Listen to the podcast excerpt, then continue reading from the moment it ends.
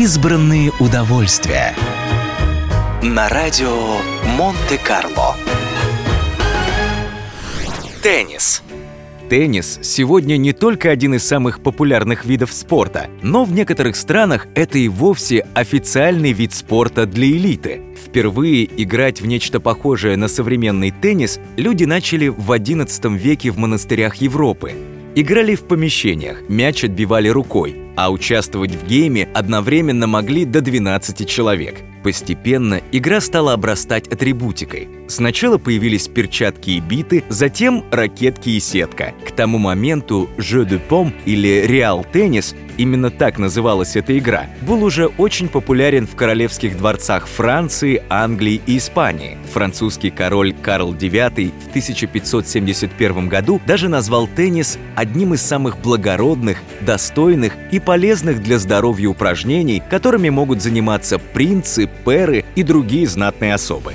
На протяжении большей части своей истории Реал Теннис оставался игрой избранных. Малое количество участников матча и ограниченное пространство для зрителей не позволили ему стать по-настоящему народным развлечением – пока, наконец, в 1874 году британский майор Вальтер Клоптон не разработал правила новой, близкой по сути к современному теннису игры, которую он назвал «сферистика». Спустя год ее правила были усовершенствованы, и игра получила новое название «лаун-теннис», то есть «теннис на лужайке».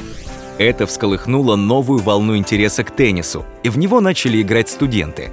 Они же стали устраивать и первые соревнования по теннису. Так, в 1899 году студенты Гарварда устроили теннисный турнир, в котором участвовали национальные команды. Один из устроителей, Дуайт Дэвис, разработал схему проведения турнира и купил на собственные деньги приз для победителя – серебряный кубок. С тех пор турнир проводился почти каждый год, а после смерти Дэвиса в 1945 году получил название Кубок Дэвиса. Сегодня это одно из главных ежегодных событий в мире тенниса.